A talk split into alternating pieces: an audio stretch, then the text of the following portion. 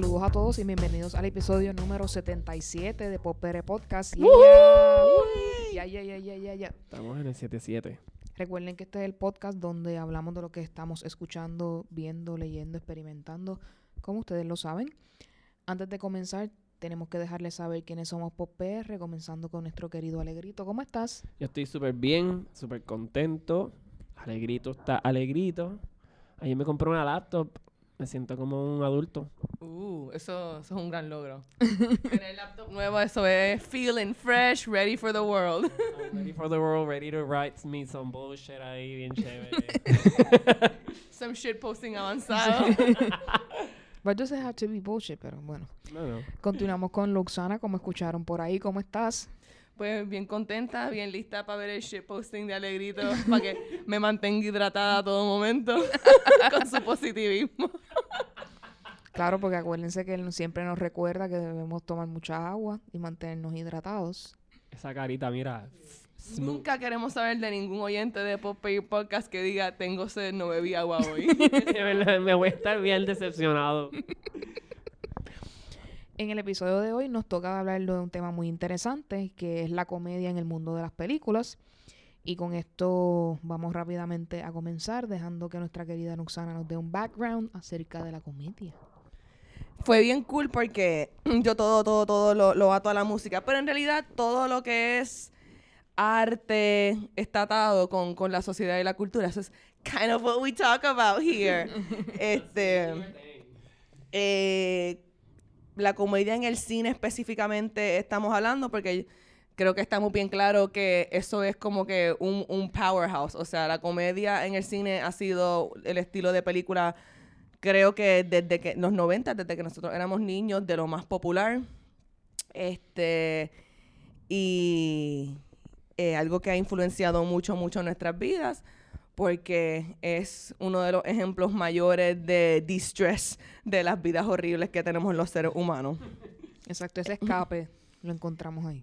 Y así mismo empezó en el siglo XIX y el siglo XX con eh, la comedia slapstick y burlesque. Y aquí estamos en lo más básico. Estamos en... Y esto empezó en teatro antes de, de llegar al cine.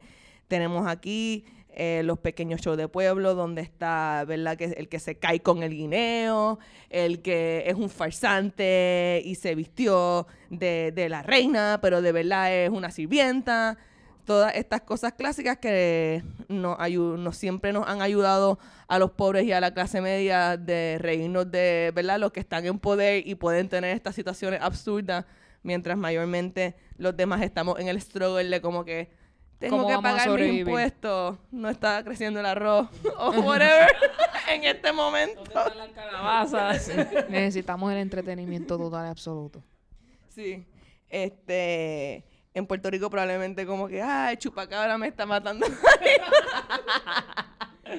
Pero nada, así empezamos con la comedia slapstick con el cine mudo.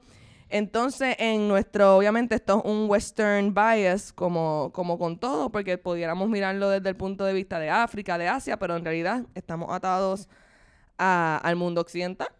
Así que en nuestra esfera todo comienza en Francia, eh, en el 1896, ya con el cine mudo. Y aquí pues este, se desarrolla el cine mudo a lo que es este Charlie Chaplin, todas estas personas que, que están en nuestros corazones que nos encantan. Algo que una, una nota que a mí me pareció súper fascinante, no la superé, no tengo clara si mucha otra gente la sabe o no, pero que Alfred Hitchcock, quien ahora es tan reconocido por un como que horror director, pues e- empezó en comedia. Y eso a mí fue como que, ¿what? Sí, este, y fue uno de los propulsores en Inglaterra de- del cine de comedia inicial. Este, así que eso. Y eso es cool pensarlo porque también, y esto es ¿verdad? mucho más para ahora, en el, en el 2019, pero ahora en los tiempos modernos, la fusión entre horror y comedia está encendida. Eso es como que lo nuevo, como que, ¡ah, sangre, risas! Nihilismo. este. Pero nada, continuamos con mi favorito, Francia. Es que Francia siempre hace lo mejor. Yo leyendo eso, yo, claro, claro, como que en Francia empezaron con la comedia musical. Why not? ¿Cómo va a ser Este- imposible? basada, y esto es bien cool porque es que Francia, ¿verdad? Todo, todo está atado a como que sus revoluciones francesas, eh, pero su comedia musical y su comedia en el cine viene siempre bien atado a este su, su este, nacionalidad y sus ganas de, de revolución, fraternité, egalité, toda esta cosa.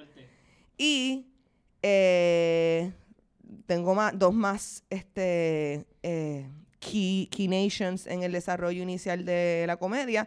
España, que esto es como que se cae de la mata. Claro que España nos trajo eh, cine cómico surrealista, más inteligente, más este sátira y, y- y extraño.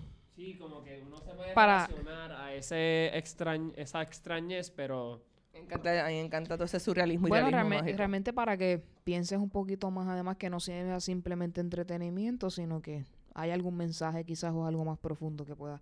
Si lo puedes encontrar, ¿verdad? Porque a lo mejor te parece gracioso y puedes ver ves la lo que estás viendo literal, pero there's a message. Sí, sí, e- es, un más allá.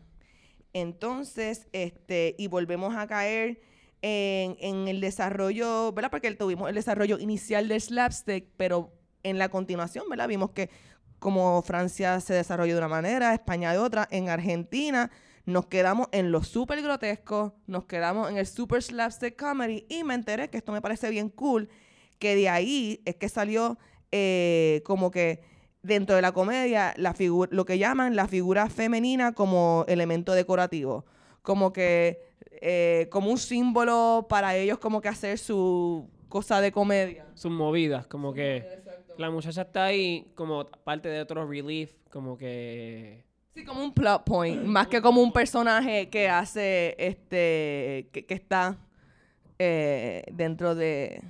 Como que el- e- ella es el fin que justifica todo lo que está ocurriendo en, Sí. en la trama. Y eso me hace pensar mucho en que no, no lo, no lo aquí porque por lo menos este, el internet no le pareció que era de suma importancia. Pero en la universidad yo cogí una clase de comedia del arte, que es una comedia eh, improvisada italiana. Y entonces eh, hay unos estereotipos y en las primeras clases nos explicaban cuáles eran los como que los ocho estereotipos y después uno improvisaba dentro de cualquier estereotipo. Y son más o menos lo- de los que los mismos estereotipos que tenemos ahora, pero en ese momento estaba, por ejemplo, el capitán, el que se cree que sabe todo, el bien Guillou, como que Steve Carell from The Office, este, el que en realidad no lo sabe todo, pero se lo cree que sabe todo. Entonces está la, la Magdalena, como que la, la bien sexy, que todos están detrás de ella. Entonces ese, es- ese personaje que es como que mm, de- más decorativo que un player. Porque es como si no tiene tanta motivación, like she's just kind of having fun kind of thing. Entonces, eh, el otro personaje, habían dos personajes más femeninos, pero el que yo siempre actuaba era de, de los, lo- los lovers. Hay uno que es el lover hombre y el lover mujer. El, el amante hombre es pues como que los Romeo y la Julieta y pues la, la, la amante mujer es pues como que la bien absurda, este, como que me voy a morir si mi novio, pues, y yo, yo siempre era ese persona, yo siempre me he La, la sentido drama queen. la drama queen. Yo siempre me he sentido más, más como que conectada con, con alguien que se hace de víctima que alguien que tiene muchos hombres detrás de ella. La víctima. este. Está- estás haciendo un profundo estudio psicológico de tu persona en este podcast. pero, pero, pero está cool, está cool. Eh, y nada, eso es más o menos como que el old school comedy. Alegrito y yo hicimos una lista aquí de. De, de tipos de comedia, que es lo que vamos a hablar ahora. Sí, hola, hola, hola, de nuevo aquí con el corrido de las víctimas, víctimas de la comedia. las víctimas de la comedia. Este, curiosamente, comienza esto de tipos de comedia con el romantic comedy, conocido como el rom-com. Este, una de mis favoritas. La comedia romántica para el que no entiende Sí, inglés. es bonita porque la comedia romántica yo creo que nace para desvirtuar una realidad que todos aspiramos tener. Entonces es como que es un amor que se ve bien tangible, bien real en la película, pero cuando está en vida real es like, mm, Al revés, está fantaseando y está haciendo. Esas cosas no me están pasando a mí, este, pero una de mis favoritas es 50 First Dates. Yo amo esa película, yo la puedo ver 333 veces y estoy como Drew Barrymore, viviendo cada día como si yo nunca hubiera visto esa película. Yo sé, y por alguna razón, ¿verdad? Esa película ha tenido mucho éxito. No es para mí, no. Para mí, Adam- para mí las comedias que Adam Sa- Adam Sandler está incluido son hit or miss. Sí. Pero en mi caso muy particular, Sandra Bullock es la reina de los rom comedies, así sí, que no, este, iba a zumbar, no, no, iba a zumbar que está, Pero- exacto, está Sandra Bullock. La dualidad de Miss Congeniality con eh, Two Weeks Notice es la mejor combinación de películas románticas que usted puede ver back to back. Nice. Y Es- puedes incluir The Wedding Date y puedes incluir dos o tres películas. sí, no, y la de, y también en esa cae Julia Roberts. Sí, pero you had me a Miss Congeniality. Para mí Miss Congeniality es como que lo máximo. Lo máximo. De hecho, esa película es graciosa porque it's all about female empowerment, pero de momento it's, it's a rom-com porque tú estás como que... Igual Legally Blonde es una romantic comedy, Sí. Que también es otra película. Pues sí, pues, es- son comedias, so tienen el twist, no van a ser como que... Pero, ¿verdad? Eh, el, el el Legally Blonde llega un poco... abs- llega al absurdo. Sí, no, pero de in a en Fantastic cuando. Way, eh, eh, la película comienza con un romance, pero termina siendo el romance propio de uno. El amor propio, es bello. Este, después de eso tenemos el adult comedy, que en este sentido, pues, adult comedies se luce más con los, como que las películas más sexuales y como que ejemplos de también de cosas absurdas, que hay un- una subcategoría que son las stoner movies, que son las de Seth Rogen, James Franco. E Qué impresionante que eso ahora es un subgénero. y eso, en- esto- ahí caería Scary Movie. Ah, no, ahí no cae Scary Movie, pero en Adult Comedies cae este.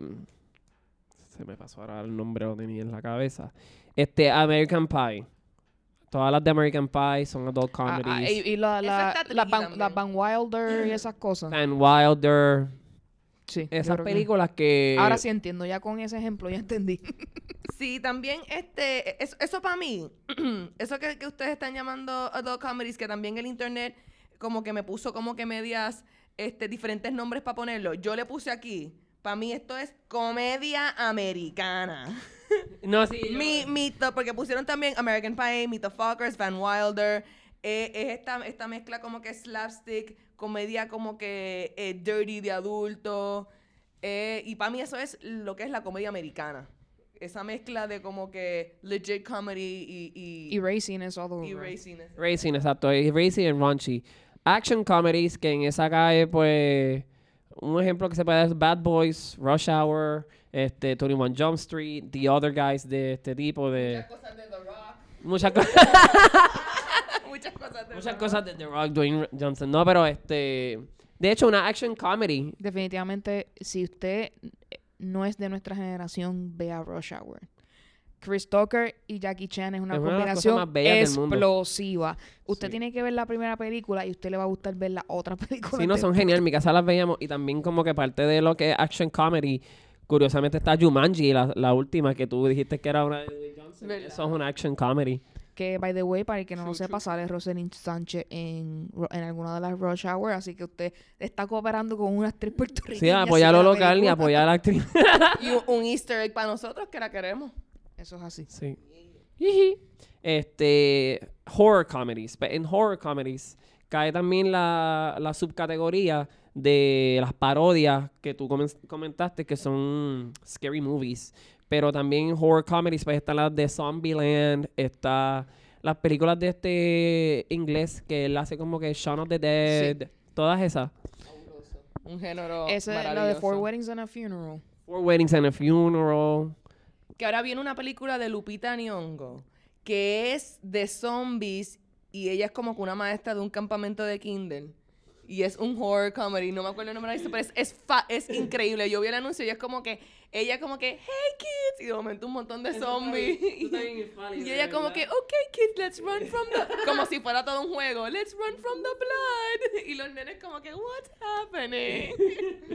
Este, fantasy comedies, este, en fantasy comedies, un ejemplo que trajo el internet es Bruce Almighty, este, The Princess Bride, Robin Hood, and Pues the- ahí, pues ahí caería Dogma. Dogma. Y Robin Hood, la de los tights. ¿Cómo se llama esta? Este... Eso mismo, Robin Hood Men in Tights. Men in Tights, esa. Pues Men in Tights. Ese tipo de comedias que incluye lo que es lo, el, el nivel fantástico. Y Dogma, que tú lo mencionas, es una de mis favoritas. Esa película tiene un clase de cast. Me encanta, me encanta que, que Dogma, que está basado en, el, en la religión cristiana, tú la estás categorizando como un fantasy comedy. es lo mejor. I'm just saying. lo mejor del día de hoy para mí. ¿Verdad? Pero es can- que, es que incluye como que cosas Sí, así sí. como de milagros Sí, y cosas que eso se considera Sí. como algo así. Es, mi, es mitología, lo que pasa es que, ¿verdad? Para mucha gente es religión. La religión sigue siendo mitología. But that's on another... O sea, para nosotros, para nosotros. Pero that's on another... that- that's on another level. No estamos preparados hoy Another para... day, para- another time. another day, another time. Este... Black comedy, pero black comedy no es este de gente Humor- negra, humor sino negro. es humor negro. Entonces, Aunque eh, también hay un black comedy, pero yo no, yo no me metería en ese género hoy. Ok, sí, es como que exacto. Es todo que- lo que es, todo lo que es como que Tyler Perry, todo lo que es No, eh, ese es su- yo creo que él es la- el, ejemplo. Nutty Professor, Line Ajá, of eh, Movies. Exacto, los, Ed- los Eddie Murphy de la vida, sí, Esta- exacto. esta- estas, todas estas películas que salen las mismas dos muchachas, este, Gabriel Union, que la amo, y la otra, eh, no me acuerdo el nombre, pero también, y sí, pero en ese, eso, yo no sé. Sí, pero no, pero en Black Comedy como tal en este se refiere a las películas de humor negro, como un ejemplo que pusieron fue Birdman. Para mí, el, el, el, el- yo siempre pienso en Dogma, actually, como, como Dark Humor. También es un, un ejemplo bueno Sí. porque Es que va a haber muchas películas, ¿verdad? Que se pueden incluir, incluir. en, entre medio de varios. No son ¿verdad? unidimensionales, por eso es que son tan... Sí, sí, porque también como que un ejemplo de de, de black comedy, este, también son las películas de ¿cómo se llama este actor? Wow, se me olvidó el nombre. Este, olvidado, porque no me acuerdo ahora el nombre, se me fue. Un buen ejemplo de eso, que también cae en otro género que, que, que ya discutimos, que actually cae con el género viejo inglés que yo dije, es Monty Python, que eso es completamente sátira y humor negro. Y también cae con, con este, la comedia eh, inglesa vieja esa de tirarle al, al, al burgués. Sí, entonces también están los musicales, los musical comedies que son Grease, The este, eh, Crazy people. Crazy People, todas estas música, music- películas que contienen comedia como la de Enchant, este, En- En- Enchanted. Enchanted, exacto, Enchanted que es de So Disney, pretty. súper bonita y otra que incluye eso es Ella Enchanted, Shrek, aunque es animada, pero es un musical. Entonces, este, Luxana comentó sobre el slapstick comedy. Slapstick comedy es conocida porque siempre se están dando, ocurre un golpe y ocurre algo gracioso. En eso Leslie Nielsen es como que, yo siento que él era un duro en eso de como Que claro, eh, Police Academy y otras cosas caen. Police Academy. Este, los parodies, pues como com- comentamos, pues son todas las películas que los Marlon Wayans han hecho en Scary Movie. Este, también las otras que habían de amor, que hay una que sale Alison Hannigan, que es The Date Movie, creo que es que se llama. Sí, hay muchas. Esta Superhero Movie. Una parodia bien hecha no tiene precio. definitivamente. Qué bello eso. Una parodia bien hecha. Entonces están los farce, que son este cosas que ocurren en la vida real, que parecen ser como bien sitcom y, pues, este estimulan a uno a como que una vida real. Y en esa está las de Monty Python, está las de ay Dios mío, National Lampoons, este, todo ese tipo. your everyday stuff, pero laughing at it. Laughing at it, exacto. Sí, Así que pues, en eso Reírnos de la vida misma. reírnos de la vida misma. Con eso, pues, pasamos a otros, a otros temas. Muy bien. Yo, yo quería eh, que digamos nuestras películas de comedia favoritas. O, o, que, o que, que digan algo que les movió mucho, porque yo, yo necesito decir que a mí me, me blows my mind Anchorman. Y que para mí Anchorman es como que una cosa este, Este- fantástica a la parodia, sátira con elementos slapstick por lo que él. Porque Sí, a mí me gusta esa Santiago, a Wells Vagina. Yo puedo quote that movie in my sleep, ¿ok? Pero Eh. mi comedia favorita, Tienen una ahí que es como que esa. No tiene que ser la favorita, obviamente es como que la que les llega el momento. Pero... pues mira, ahora que yo me puedo, yo puedo ver mucho, mucho, mucho, mucho y como que it makes me really happy. Este, son casi todas las de Tina Fey como que con Amy Poehler, casi todas. Como que Sisters, este, eh, Baby Mama. A mí me encanta esa serie, esa película, yo no sé ni por qué. Pues en mi caso, como ustedes se pueden dar cuenta, los romantic comedies es lo mío. Eh, ya yo les mencioné ya varias, ¿verdad? La colección de Sandra Bullock es bastante Yes. interesante, así que usted ahí puede encontrar de diversos temas, incluyendo, ¿verdad? Yo creo que la más reciente de ella que la gente, si no la has visto, vela, porque yo pienso que es kind of a perfect romantic comedy The Proposal. Eh, esa, esa combinación de Ryan Reynolds y ella es explosiva. Esa película está en mi casa, es buenísima. Así que, eh, entonces como tiene... Y sale Betty White, que es como que oro. Sí. Y por otro lado, ¿verdad? Es, es un personaje donde, en el caso de ella en particular, muchas veces en sus rom-coms, ella, es como, ella no es la personalidad fuerte. Ella es la personalidad sumi- sumisa. Sumisa, sí. Y en The Proposal es al revés. Así que ahí, obviamente, están tratando de quitarle los layers de esa supuesta Sí, fortaleza. a la diferencia tiene, de pero- All About Steve, que esa fue la peor película del año.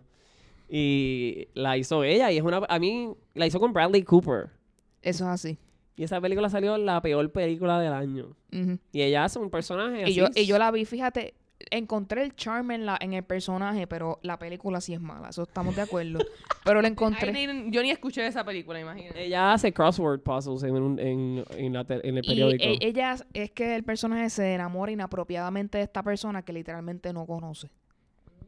So it's like a stalkery kind of point of view. algo así. Sí, It's a little weird. Eh, It's a little weird. También, pues como les dije, The Wedding Day es otra pe- película que yo veo mucho. Este Something Borrowed. Si usted quiere ver a Kate Hudson siendo la bicha más grande del planeta, usted tiene que ver esa película. Ay, a mí me encanta toda película con Kate Hudson. Como me gozo a esa también. Claro, eso, eso es fácil, es diva. fácil to, Especially her bitch roles. How to Lose a Guy in 10 Definitivamente. Days y otras películas más que... Fíjate que así hablando, como que descubrí también que no mencioné lo mucho que me gusta Road Trip. Y antes esa es otra. Y esa es bien clásica en... en- Así que voy a, voy a terminar aquí extrema. porque puedo seguir hablando de los Podemos seguir aquí, exacto, con el team. darle break a Luxana que pueda dar sus películas. No, no, ya, ya yo, yo, yo pienso que Anchorman y, y añadiendo las de Kate Hudson, yo creo que How to Lose a Guy in 10 Days es una película que yo vi tantas y tantas y tantas veces. Y hay una película que es Kate Hudson versus Anne Hathaway. La que ellas son Bride Wars. Bride Wars, Bride Wars, la, que ellas son mejores amigas toda la vida and they... Yo he visto, y esa película yo creo que no es ni tan buena, pero yo la he visto tantas veces y me, me la he gozado tanto. Esa es otra cosa que quiero dejarlos con las comedias, a diferencia de los dramas y estas películas que hacen a uno llorar, hermano, como uno puede ver estas comedias de nuevo y de nuevo y de nuevo. Y, ¿sabes? Las partes que son no tan buenas, pero uno se las disfruta. Exacto, que es, es un feel good time y es para verla, para que tú te sientas bien y puedas olvidar un poco lo que está sucediendo en tu vida. Eh, con esto vamos a pasar al rincón tuitero. Obviamente, eh, hablamos bien, ¿verdad? On the surface, por encima de este tema. Así que si usted quiere que ampliemos un poco más, si a ustedes les interesa que ampliemos un poco más en esto o que nos dediquemos a algo específico acerca de, de la comedia en las películas y eh, en el mundo del cine. Así que tienen nuestros eh, redes sociales, posperepodcast.gmail.com también, donde nos pueden dar su input acerca de este tema. Pasando rápido al rincón tuitero, eh, para el que no lo sepa y no se dio cuenta, la temporada de huracanes está aquí. el-. Eh, el, el issue de Dorian me preocupa bastante. Eh, que nos hayamos técnicamente librado de él, aunque al próximo día hubo varias bandas de lluvia que afectaron a pueblos del rayos. sur. Eh, así que usted no se crea que Dorian no pasó, Dorian sí pasó y afectó e in- y causó inundaciones en varias áreas del, creo que sureste, con sus bandas del sur, esa. Eh, debemos, ¿verdad?, agradecer y como puse en mi estatus, recordar que Vieques y Culebra forman parte de Puerto Rico. Sí, mano. ellos eh, iban a tener, nasty ellos iban ¡Nos a tener salvamos! un ataque inminente Sí. de esto. Quizás no lo sufrieron tanto como, pas- como se pronosticaba que podía pasar. claro. eh, pero también forman parte de nosotros. Es importante, ¿verdad? Eh, preocuparnos también porque muchos familiares eh, y de muchas personas que viven aquí se encuentran en la Florida y Dorian va en camino hacia allá. Eh, tristemente aparente, aparenta ser que las aguas están o las condiciones están eh, presentes para que se fortalezca y llegue. ¿verdad? Eh, pero en esta ocasión nos dimos cuenta que los pronósticos y los modelos están un poco agresivos, eh, que se está haciendo un poco complicado poder, porque obviamente Descifrar. descifrar, ¿verdad? Porque los fenómenos atmosféricos no tenemos control, eso es la naturaleza. Pero en periodos anteriores podíamos tener una idea bastante clara de quizás por dónde pudiese pasar.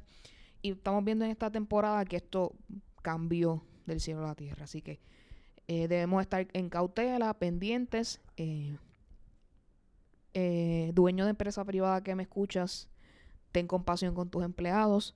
Que aunque, se, aunque tengamos problemas para descifrar o pronosticar el paso de los fenómenos atmosféricos, vamos a dejar a tus empleados salir con anterioridad, con tiempo necesario del trabajo para poder prepararse.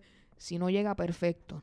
Pero ¿y si llega? ¿Qué ¿no? Y, yo, yo creo que yo tengo que agradecer que yo mismo soy parte del sistema educativo, así que cuando no hay clases, pues no hay clases y pues no hay trabajo y pues en mi, mi colegio por lo menos dieron el miércoles libre y el martes salimos temprano, que eso fue bien chévere. Nos dejaron salir tempranito y yo, ¡yay! A mi Eh, casa a dormir. Se- seamos pre- precavidos y preparémonos eh, apropiadamente. Por otro lado, al otro lado más relax de este asunto, no nos tenemos que pelear porque Dorian sea un nombre de hombre o mujer. Si te enteraste esta semana que Dorian originalmente es un nombre de hombre, just go with the flow. Si le pusiste a tu hija Dorian, pues perfecto, no pasa nada. Sí, hay Dorian. Continuemos. Continuemos con esto. Eh, estamos grabando un sábado. El día de eh, ayer fue el concierto de J Balvin. Este, he visto muchas fotos y videos por ahí de gente que fue. Eh, se vio muy chévere. Vi a mucha gente bastante pompeada y bastante contenta con lo que sucedió. Así que qué bueno por J Balvin. Eh, que obviamente eh, con el, el apoyo y el espaldarazo que le está dando a Bad Bunny en muchos de sus Claro. proyectos, pues eso nos hace que él esté más conectado a Puerto Rico. Nuestra Así que isla. eh, muy bien. Por otro lado, Twitter está lleno de estos posts de celebrity lookalikes para que tú pongas tu foto y la foto del artista al cual te pareces. Así que si quieres formar parte de este tren, te recomiendo que te asomes por allí y Yo tu foto de qué artista se parece a ti y la ¿A- a coloques en tu ¿A quién Twitter. tú crees que tú te pareces, Luxana? Yo no me parezco a na- Bueno, yo no creo que yo me parezco a nadie, pero a mí antes me decían que me parecía a Sandra Bullock. I can see it. Cuando yo me... Sí, pasa es que obviamente ella es flaquita, pero cuando yo era más, más flaquita, pues me decían que parecía a Sandra Bullock. I can see it, I can see it. ¿Y A mí, a mí nunca me han dicho a quién yo me parezco. No sé, yo también pienso que no me parezco a nadie. Yo me parezco a este tipo que salía en una serie con Mindy Carlin. Él es italiano, yo no me acuerdo ahora el nombre de él. Yo creo que él es Dave algo. Me han dicho que me parezco a él. quizás. Eh, por otro lado, eh, eh, ya, si recuerdan, ya Piculín Ortiz fue eh, alzado Sí. al Salón de la Fama de la FIBA, que es la Federación Internacional De. Baloncesto. Eh, además, nuestro equipo Puerto Rico le ganó a Irán en esta madrugada de hoy, así que felicidades al equipo de Puerto Rico que siga adelante. historia. Así que va, estamos ahí con ellos pendientes de lo que va a suceder en ese torneo. Por otro lado, vamos al Faranduleo News. Yo creo que una de las cosas más interesantes que ha pasado esta semana es el trailer de Joker.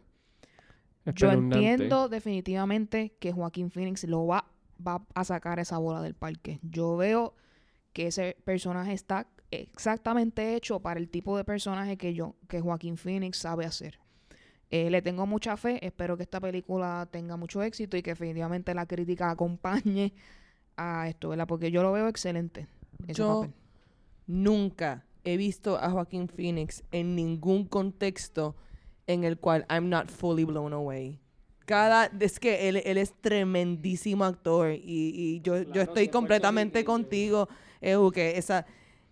Hasta antes del trailer, que sabes que rápido los haters, y yo entiendo que, que verdad que tenemos el corazoncito con Heath Ledger, etcétera, pero caso aparte, o sea, es, como que eso fue buenísimo, pero estamos abiertos al el, Yo creo lo que él le va- super que viene. ajá, él le va- gonna Él le, va, it. él le va a hacer honor al papel y yo pienso que va a complementar eh, la base que dejó Heath Ledger en las películas, ¿verdad? De Y lo va a hacer suyo, como hizo Heath Ledger, que no va a tener que ser como que tan... O sea, que es bien complicado, por ejemplo, comparar el de Jack Nicholson con el Heath Ledger porque son tan diferentes. Joaquín Phoenix nos va a traer el suyo y va a ser espectacular. Vamos todos a ver la película. Yo tengo todos los dedos cruzados, por favor. Pero eh, hay que siempre recordar que Joaquín Phoenix es así de exitoso nada más y nada menos porque es puertorriqueño.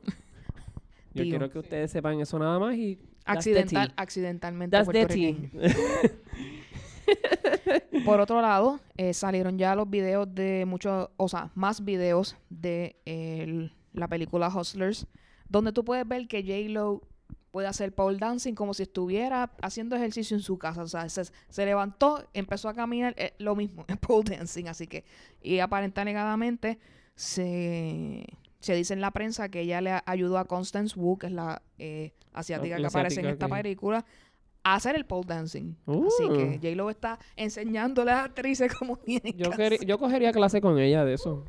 Así que yo también. Yo entiendo que ella debe ser muy talentosa en ese aspecto. Y eso se fue como un vacilón. Eh, por otro lado, hablando de romantic comedies, Netflix va a sacar Falling in Love, in con dos N, como si fuera un, un hostel, un hostal, un Ah, hotelito. Así que ajá. Falling in Love. Así que pueden estar pendientes I para think- buscarlo I ahí. think I saw something about it. Se ve interesante. Aparente alegadamente están despidiendo a gente con cojones en Disney. Eh, ¡Bochinche! Hubo una, una salta de despedidos masiva hace un tiempo atrás y ahora nuevamente está pasando. Aparentemente es el área de contenido y redes sociales. Si me estoy equivocando, por favor, eh, me envíame correcciones, pero entiendo que es de ese tipo de departamento. Muy triste para esto. El mundo mágico de Disney también tiene su lado oscuro. Yo pienso que también está haciendo un nuevo espacio para los nuevos empleados de Disney Plus. Maybe, who knows. Por otro lado, Terminator Dark Fate. Mucha gente está loca con Linda Hamilton, pero de una manera, la gente está como que loca porque eso salga para poder verla. Es y eso me que- alegra mucho, ¿verdad? Que una actriz ten- o sea, tenga tanto appeal que la gente esté loca por ver la película. Yo siento que ya estuvo escondida. Y, ¿verdad? Es un género en cual, ¿verdad? Las mujeres no necesariamente son consideradas como top en eso, así que que la gente esté esperando con mucho fervor eso me alegra mucho. Por otro lado, si usted está en el departamento de comunicaciones de la Universidad de Texas, usted tiene mucha suerte porque Matthew McConaughey va a ser profesor Yes. de cinematografía. No sé si es invitado o permanente. Tengo esa duda porque Esa los duda artículos no son muy no lo- claros. no lo dijo muy claro, cierto. Eh, así que me imagino que esa clase ya tiene que estar llena. No, igualmente James Franco fue profesor de, de screenwriting en New York. He was, él era resident professor de allí. sí, pero James Franco y sus issues con mujeres, tiene- ahí tenemos un problema. Pero, este, ya ustedes saben, University of Texas, eh, Departamento de Comunicaciones, los que puedan, perfecto. Eh, no podemos dejar pasar también este episodio sin dejar de hablarle Once Upon a Time in Hollywood, por la razón por la cual he visto ya las críticas de los críticos puertorriqueños están saliendo como que ahora. Y de otras personas, ¿verdad? Que yo conozco que son cinéfilos en mis redes sociales. Y he visto extremos. Las películas de Tarantino causan extremos y eso yo lo entiendo. Hay gente que le fascina y le encanta y gente que la odia a muerte. Así que ya ustedes conocen mis sentimientos acerca de Tarantino y más en esta época, ¿verdad? Después de todo lo que ha salido. Eh, creo que la voy a ver en algún momento. Mis papás de seguro la van a querer ver. Solo los voy a acompañar para poder verla y crear mi propia eh, Opinión. opinión acerca de esto. Yo sé que este, nuestra compañera, amiga, podcastera Alexa, la, la de Podflix, sí. Podflix, me dijo que está como que está buenísima. Así que vamos a ver qué pasa con esto. Por otro lado, estoy viendo que hay una película que se va a llamar Los dos papas, con que va a ser Benedicto y Francisco, los papas que van a estar profiled en esta Ah, película, y Anthony. Hopkins va a ser de, creo que de Benedicto. Este tipo sale en todo haciendo de alguien siempre, ¿verdad? Así que espérenla por ahí ¿Cuántos años tiene Anthony Hopkins? 200 mil. todos, los- todos los años. Todos los años. Por otro lado, eh, la, yo creo que una de las parejas estelares de la cine británico que es Remi- Redmayne y Felicity Jones salen en la película The Aeronauts. Y también Mm. está causando mucho buzz esta próxima película que viene, así que estén pendientes si les interesa, ¿verdad? Eh, ver este dúo dinámico, que yo entiendo que ellos dos, tanto Eddie como Felicity, tienen muy buena química en las películas, así que debe ser interesante. Los fanáticos de Mythbusters están de luto. La, una de las muchachas que salía haciendo el experimento, Jessie Combs, murió en un accidente. Paren- ella di- dicen que es piloto. No sé Ok. de qué. Estoy, estoy asumiendo que es de automóviles, pero no estoy segura de esto. Por favor, alguien que sepa nos deje saber. Parece que ella estaba haciendo, tratando Mm. de romper una marca de velocidad que ella tenía y sufrió un accidente Ah, mientras lo no. hacía. Así que muy triste Mm. este caso. Y ella le daba como que un, un vibe chévere a Mythbusters A cuando salía, así sí. que tuvo, tuvo- A mí me gustaba mucho ver eso cuando yo, los nenes cuando yo le, le daba clase me pedían ver esa serie mucho. Eso en robótica. Sí. Muy bien. Eh, por otro lado, vamos a hablar rapidito de los VMAs. Eh, yo no sabía que J Balvin y Bad Bunny iban a tener presentación. presentación. It was surprising to me. Así que eh, qué interesante, ¿verdad? Que ellos se estén acomodando en el mundo de la música norteamericana, tan Norteamericana. heavy que en, salgan en unos VMAs. Con, Mira, con eso es suficiente. Rosalía también fue nominada. Yo quiero hacer un comentario súper, súper random, pero que me estuvo bien, bien, bien gracioso. Los puertorriqueños conocemos que las redes sociales de Bad Bunny no son at Bad Bunny, son at San Benito, ¿verdad?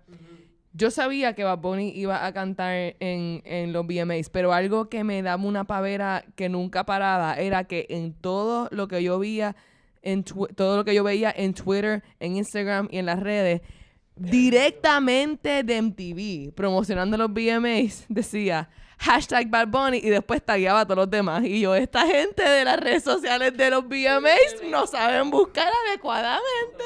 Él tiene Twitter, él tiene como que hashtag Bad Bunny y después todos los demás tagueados. Y él era el primero, so obviamente es como que de los nombres de más autoridad. Sí. Pero me estuvo cómico. Voy a ver si encuentro ese, el tweet. Yo que yo lo tengo seis para tirarlo por, por Popper para que nos riamos. Porque es como que todo el mundo tagueado. Hashtag Bad Bunny como si fuera como un mito. Y yo como que diante esa persona podía hacer un poquito más de research. y Claro, conseguir que era at San Benito. Por otro lado, ¿verdad? Una de, de las cosas que sobresalió sobre los VMAs fue la presentación de Missy Elliott, ¿verdad? Mucha gente estaba esperando ese regreso, incluyéndome. Y qué bueno que ella está de vuelta. Y obviamente no podía faltar Addison Stoner. Si usted no sabe de quién yo estoy hablando, usted vea los videos old school de Missy Elliott y usted va a ver una niña bailando como demente. Obviamente ella le metía bestial. Y, o sea, yo había, yo sé, yo la seguía, como que yo me daba cuenta de en qué videos y hasta películas ella ha salido, como que this is her, this is her. Sí. Y verla ahora, ¿verdad? Ya ella es, creo que ya debe estar cerca de sus 20s. Ella ya los- pasó los 20, ella Ya. ya está como en los 25. Este, recientemente, como este año, she came out as, este, creo que fue bisexual. Ok. Pues, obviamente, esa chica bailó espectacularmente, como estamos acostumbrados a verla, así que excelente, y me alegro mucho de que ella haya sido parte estelar de los VMAs. Eh, por otro lado, yo no, no me acuerdo si esto fue en los VMAs o no, y por favor, eh, si alguien sabe, pues me deje saber. El, el encuentro entre Sophie Turner y Jonathan Van Ness. ¡Wow! Esa gente em- se empezó a gritar y a decirse como que, oh my God, te estoy viendo. Es una cosa como si nosotros nos estuviéramos encontrando con either one of them. Ellos Exacto. estaban fangirling each other. I would have fangirl hard. Así que usted bus si usted quiere ver ese momento y contagiarse de esa emoción entre ellos dos, búsquelo, Fue que está por ahí Fue ese bello. encuentro. Por otro lado, eh, ya que estábamos hablando antes de grabar el podcast de Disney Plus y esto, el contenido de Disney Plus va a ser PG-13 para abajo. No va a haber nada R, así que Ujú. para usted esté debidamente advertido que no va a encontrar ese tipo de contenido un poco más fuerte para adultos. Al menos que compren el Hulu Package. Correcto, ¿verdad? Ya con Hulu, pues ya tienes el contenido que no vas a ver en Disney Plus. Por otro lado, eh, Showtime va a hacer una serie o una, creo que es una miniserie acerca de las primeras damas de Estados Unidos. Se va a llamar First Ladies. Y aparente alegadamente Viola Davis va a ser de Michelle Obama. Of course, gracias. Va a ganar. She's Así gonna win que- something. This is gonna be very, very Gonna win interesting. everything. She's Así gonna que-. Ya que estamos hablando de Hulu, Hulu tiene Showtime, así que también usted puede podría ver eso si usted añade el paquete de Showtime a su Hulu. ¿Cuánto va- cobran por todos sus paquetes? Esto es como que... Tiene- hay, que sumar, hay que sumar el par de cosas. Dios mío. Interesante aquí. Por otro lado, eh, otro teaser de Star Wars, eh, The Rise of Skywalker. En este caso sale Rey con los lightsabers rojos, Sí. lo que tiene a todo el mundo eh, virado patas arriba. People, ya pasó en la película anterior. Ella se va a infiltrar en el dark side. Ella sigue, ella va a seguir siendo ella. No se dejen coger de soquetes. Además, todo el mundo sabe que she was like, people were like, she's the original Grey Jedi, bla, bla, bla. Así que como que... que no ella, original, pero que como que ella puede jugar entre las dos y va a y pues, she, she delivered some really good este, action fighting allí con, con los lightsabers. Yo lo que te puedo decir es que si Rey eh, turns bad en esta película, yo voy, toda mi opinión de Star Wars va a empezar a, a, a tergiversarse. Porque es como que, mira, si todos los héroes terminan malos, yo termino mala también. Go sit. Yo soy malo, tú eres mala. Pues, pues something, al- algo malo tiene el Force que can't hold on to. Toda esto- esta gente tan pura y tan sacrificada de Force. les- o sea, yo, yo creo que sí, if she turns, I'm turning with her. So, Mm, Eso sonó sexual y me gustó. es que a mí me encanta, de verdad me encanta Rey. Me encanta mucho Rey.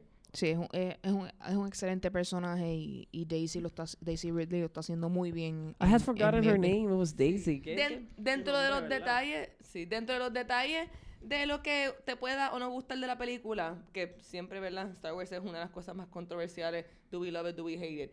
Pero yo, de verdad, yo pienso, yo tengo fe en el desarrollo del personaje de Rey, um, both por la actuación de la chica y también porque pienso que la historia de ella ha sido, o sea, yo no pienso que sea una historia que se haya puesto incoherente, ni que haya pasado nada que uno como que, ay, ya esto no hace sentido. Yo pienso que, que estamos siguiendo esta historia súper buena Sí, de esta no, y que la gente no está totalmente preparado para... No, no está totalmente informado de lo que es ella. So, eso give us that mystery that we really want.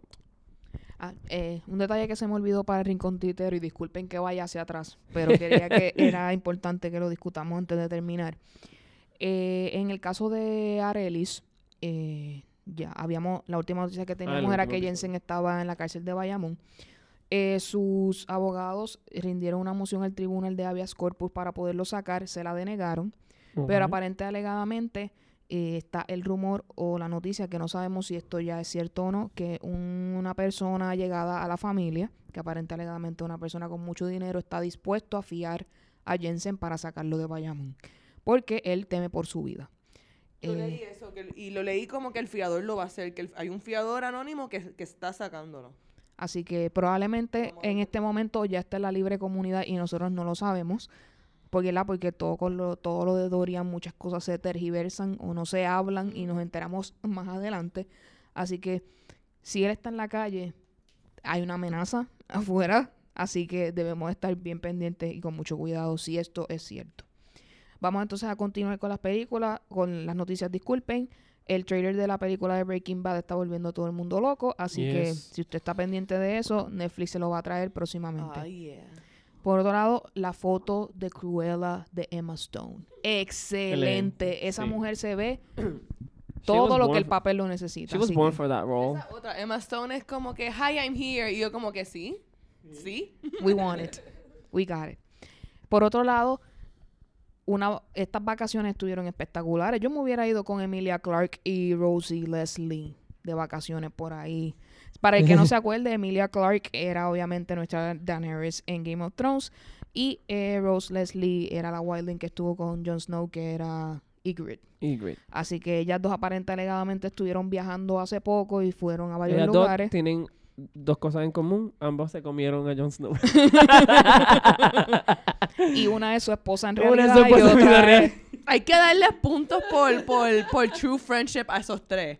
Porque mi pana, ese show empezó, ellos se hicieron como que un trío de amistad. Aquellos dos se juntaron, pero nunca sacaron a Emilia Clark de la amistad. o sea, de verdad que. Ella es el third wheel, pero ella lo hace con mucho, mucha Happy third wheel. Ella va con ellos ahí. Yo soy, yo soy con ella. Yo estoy con ella. I'm a happy third Eh, wheel. que, by the way, no sé por, no sé si esto va atado a su condición verla cerebral, pero a Emilia Clarke se le ha visto con muletas Mm, en, mu- en wow. muchos shows y en muchas cosas. No sé si está relacionado a eso, si el que lo sepa, si lo puede Sí aclarar. y no, porque yo, yo, yo lo leí también y resulta que este no está directamente relacionado a lo de su cerebro, pero eh, sí indirectamente porque son problemas de cadera de estrés.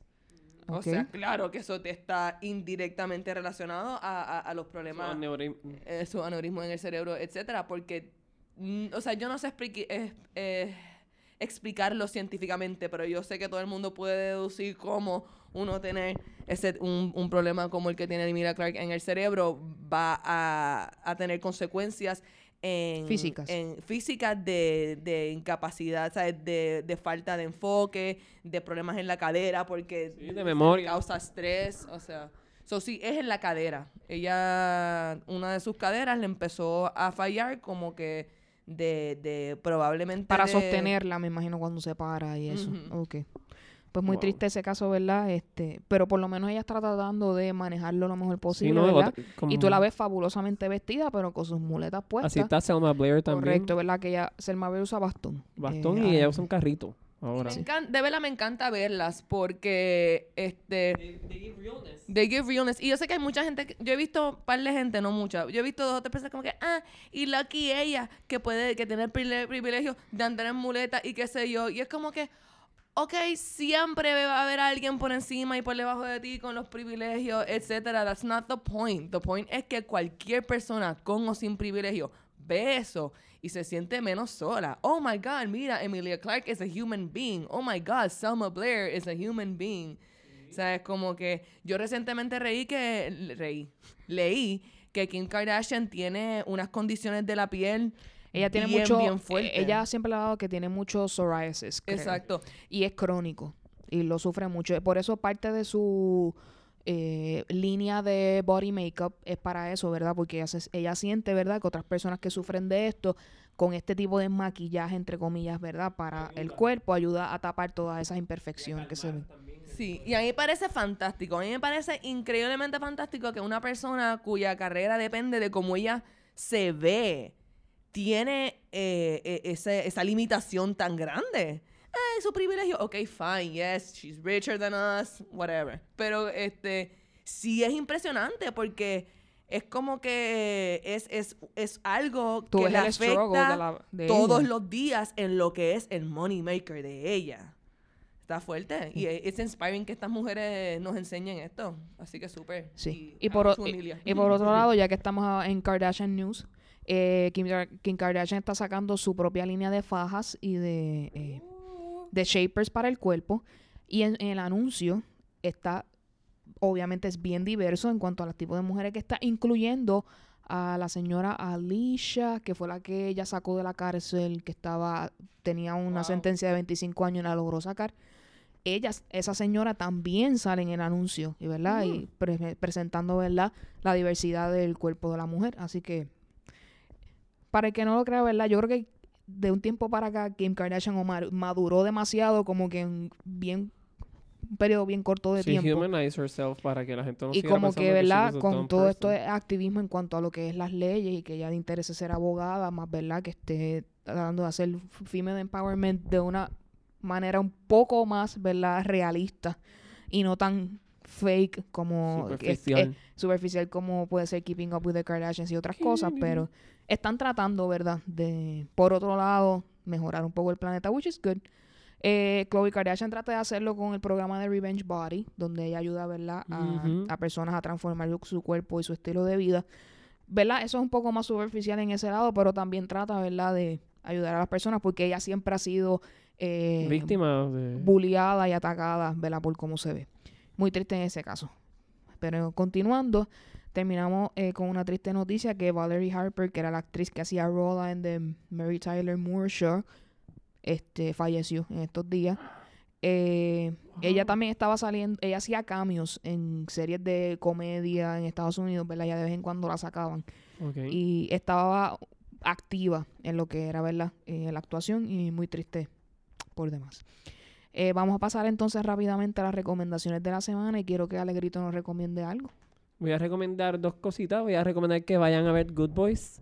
Si viste Superbad, vas a sentir esa fórmula de lo que es, pero es una película tan sana. De verdad, o sea, es bien inapropiado el contenido porque son niños, pero es una película sana. Entonces tú revives ese niño interior que pasó por tantos struggles.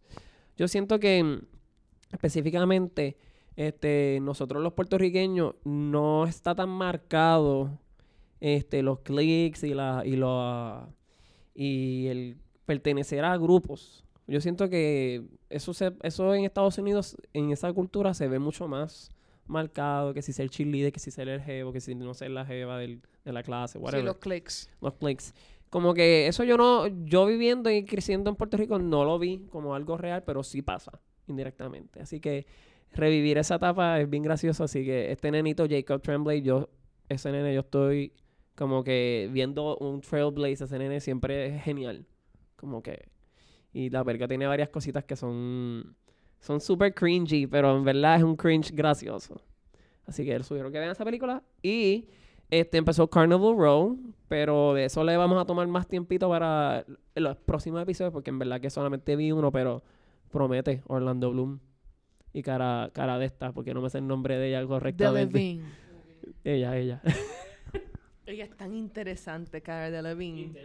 Cada vez que yo la veo, yo como que tú tienes al... Tú te- ella es de las que tiene el je ne sais quoi, Como que... Eh, Sí, y pa- ella para defiende a sus amigos a, a uña y carne, pregúntale a Taylor Swift. Adiante, yo no estoy... Te tengo que... Bochinche, te- tengo que con, buscar el con el issue de e- eso y lo de Scott Barnes, Sí, que es el que tiene sí. su Ah, verdad. que ya salió la primera a Sí, es verdad. Que, eh, eh, diantre, súper rapidito ahí, ese caso eh, está bien cringe porque yo sigo a Demi Lovato por Instagram. Entonces ella se pasa poniendo como que parisitos con, con el Bron y con, y con Ariana Grande, como que my best friends. Yo con él, loca, tú nunca ponías miel de esa gente, ¿por qué ahora? you don't even know him. Cuando tu, mane cuando tu manejador está en problemas, tú tratas de hacer lo que puedas para... Sí, yo entiendo, pero lo que pasa es que a veces yo pienso, yo pienso que cuando tú estás en la posición de que está Demi Lovato, o sea, yo pienso si yo fuera Demi Lovato, yo estaría como que, mira, dude, yo entiendo que como tú siendo mi manejador, yo tengo una obligación a, ti, pero en el, en el mundo moderno que existe, y esto se cae de la mata, es bien, es demasiado de fucked up que una, una mujer que ha pasado por cosas emocionales fuertes, que ha tenido, le dé la espalda a otra mujer que está haciendo un llamado de que está siendo abusada. Y el darle la espalda le entiendo, porque ella, pues, ese es su manejador, pero que por lo menos se quede neutral. No sé, me da penita, me da penita. Pero le entiendo, porque yo sé que Demi Lovato tiene muchos problemas. Sí, es un issue complejo. Es un ¿Qué- complejo. ¿Qué nos recomienda esta semana? Yo les recomiendo este que, que sigan siendo fans de Taylor Swift y de Demi Lovato. A mí de verdad todavía me gustan las dos, pero yo lo que he consumido que puedo recomendar, empecé a ver la locura que es Season 3 de 13 Reasons Why. Ese jodido show es como una droga. Uno como que, wow, qué porquería. Next. Así que estoy juqueada, estoy juqueada. Cada, cada episodio se pone más y más dañino y peores ejemplos. Lo- eh, el issue es que como ya lo del suicidio de Hannah no es el plot point principal, ahora es saber quién mató a Bryce Walker, pues yo creo que te puedes juquear más porque ya te olvidas de eso Sí. y sí. quieres saber quién lo mató. So you're Sí. gonna try to find out. Sí, e- en ese sentido es menos como que complejo. Es mucho más fácil sentirse como que, ah, ok, hay gente que apoya al dude de dinero que fue un rapist y hay gente que piensa que he was an asshole. Eso es un poquito más liviano que el una muchacha se, se suicidó and we either slut shame her or we defend her. Eso era bien fuerte. Eso es definitivamente ahora sigue siendo, ¿verdad? Medio, medio whack. Pero si tú quieres sentarte a, a tener momentos de suspenso y entretenimiento, es un dramón, eso es un soap opera completamente, es como Chicas del Cable. Yo vi Chicas del Cable, ahora estoy viendo 13 Reasons Why. Y es casi lo mismo. Eh, en mi caso, si usted se quiere ir por el mismo rabbit hole que ahora mismo yo estoy, que es en el mundo de YouTube y el maquillaje, y el skincare, les recomiendo que vay- vean eh, The Harper's Bazaar. Ellos tienen una serie que es de artistas eh, getting ready for bed y su rutina de skincare en las noches. Recientemente salió la de Bella Thorne. Hablamos de ella en el episodio anterior y lo quiero traer porque es bien interesante. Su rutina de limpieza incluye lavarse la cara con un scrub de limón, azúcar y miel y no usa eh, humectante para la cara. Esto acá ha causado una bomba en el mundo del entretenimiento y está todo el mundo criticándola. Porque realmente mucha gente piensa que ella no está limpiando su cara adecuadamente. Y más cuando hay mucho maquillaje envuelto. Y segundo, ella lava sus dientes con aceite de coco. Así que con eso les dejo. What's going on in this world? Usted llegue a sus propias condiciones. Yo sé, ¿verdad? Que mucha gente eh, le interesa bajar su huella en verdad de carbono y en el ambiente y yéndose a consumir productos más naturales eh, ayuda un poco y o acerca esa brecha un poco más, ¿verdad? Pero te tienes que, hay mucho ve- debate en verdad en cuanto si a los químicos realmente ayudan a la piel o no. Así que si usted se quiere ir por ese hueco, ese hoyo negro que no tiene fin, vaya a YouTube y entreténgase. Eh, vamos a pasar rápidamente a dónde nos pueden escuchar. Ustedes lo saben. Usted tiene podcast para iPhone, tiene Google Play, tiene Spotify. Eh, siempre recomendamos Spotify porque es la manera más fácil de escuchar y nos pueden conseguir rápidamente buscando en el search bar por PR Podcast. Por otro lado, tienes Facebook, Twitter e Instagram para comunicarte con nosotros por PR Podcast y prpodcast.gmail.com para que nos envíen toda su información. Eh, quiero darle muchas gracias a nuestra querida Glenda, que estuvo un poco desaparecida y nos estábamos preocupando. Sí, yo estaba diciendo, ¿dónde se metió esta Glenda? Así que muchas gracias nuevamente por su mensaje. Y ya que estamos hablando de este mensaje, quiero address the elephant in the room. Eh, he recibido muchos comentarios acerca de mis muletillas cuando hablo. Eh, quiero dejarles saber que estoy tratando este asunto y estoy tratando de controlarlo lo mejor que puedo, ya que he visto que mucha gente lo encuentra either overwhelming o desesperante. Eh, les pido disculpas en este momento a todos ustedes eh, por hacerlo sentir de esa manera. Permítame en un tiempo en lo que I address the situation y puedo darme cuenta de lo que está sucediendo y tratar de mejorarlo de la mejor manera posible.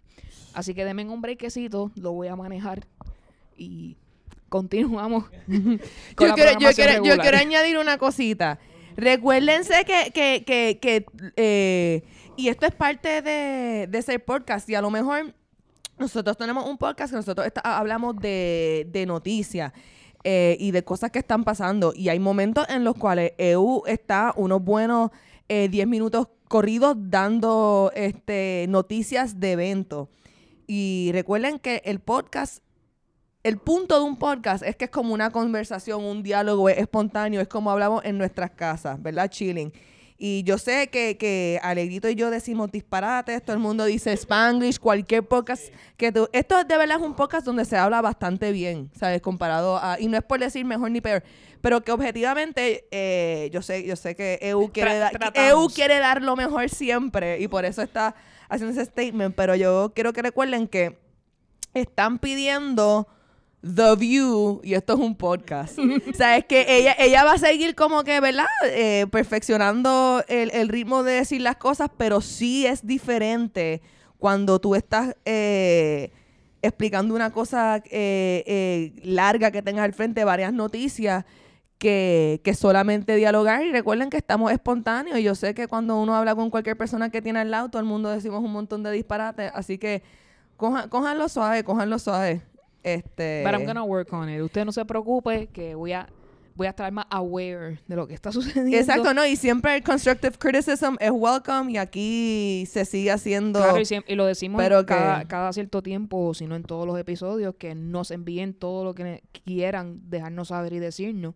Este, ¿verdad? Y como ya la cantidad de mensajes era, ¿verdad? Bastante amplio, pues decidí que era importante address it Sí. en este momento. Pero den ese break porque entonces yo me siento intimidada. Por ejemplo, yo, Luxana, eh, eh, EU nos da toda esta información y la gente dice, digo, contra, entonces cuando yo vaya a decir una lista de cosas, la intimidación está heavy.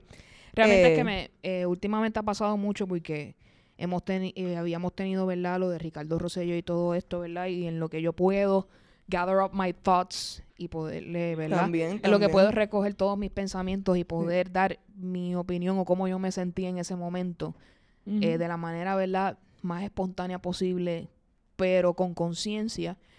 Pues esas cosas se escapan. Pero estoy Mm. trabajando en Sí. ello. Entonces, igual gracias por el input, pero yo solamente quería tirar ese, ese nuggetcito de como que recuerden que no es, no es como que, ah, no practico bien y salió como que no, es como que estamos haciendo un podcast, estamos espontáneos, cada día estamos tratando de hablar un poquito mejor. De meterle, de meterle. Hacemos Yo tengo que decirlo, porque como yo siento que U habla como mucho mejor que yo, entonces yo, yo, yo tengo como que, coño, pues bájenle.